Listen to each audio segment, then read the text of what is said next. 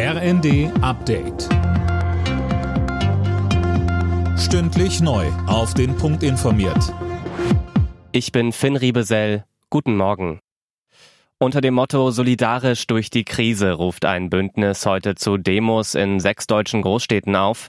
In Berlin, Dresden, Düsseldorf, Frankfurt, Hannover und Stuttgart. Die Organisatoren fordern unter anderem, dass die Energiepreisentlastungen nicht mit der Gießkanne verteilt werden, sondern bei den Menschen ankommen, die sie besonders dringend brauchen. Das Bündnis aus Gewerkschaften, Sozial- und Umweltverbänden erwartet Zehntausende Teilnehmer. Bundeskanzler Scholz wehrt sich gegen Kritik an seiner China-Politik. Anfang November will Scholz nach Peking reisen. In der Welt am Sonntag sagte er, dass ihm das wichtig sei. Gisa Weber. Damit geht Scholz auf Konfrontationskurs mit den Grünen. Die wollen wegen zunehmender autoritärer Tendenzen, anhaltenden Menschenrechtsverletzungen und einer aggressiveren Rhetorik gegenüber Taiwan auf Distanz zu Peking gehen.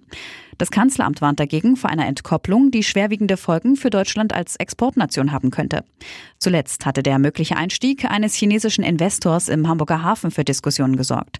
Scholz sagte dazu, entschieden ist da noch nichts. Der ehemalige US-Präsident Trump soll vor dem Untersuchungsausschuss zum Sturm auf das Kapitol aussagen.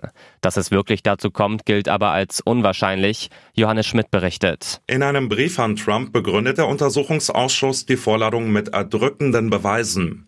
Die bisherige Aufarbeitung habe gezeigt, dass er nach der verlorenen Wahl 2020 systematisch versuchte, sich an der Macht zu halten. Trump dürfte nun auf einen Sieg seiner Republikaner bei den Kongresswahlen Anfang November hoffen.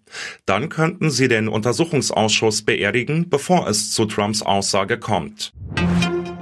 Der Bundesligaspieltag beginnt mit einer heftigen Klatsche für den ersten FC Köln. Zu Gast in Mainz verloren die Kölner mit 0 zu 5.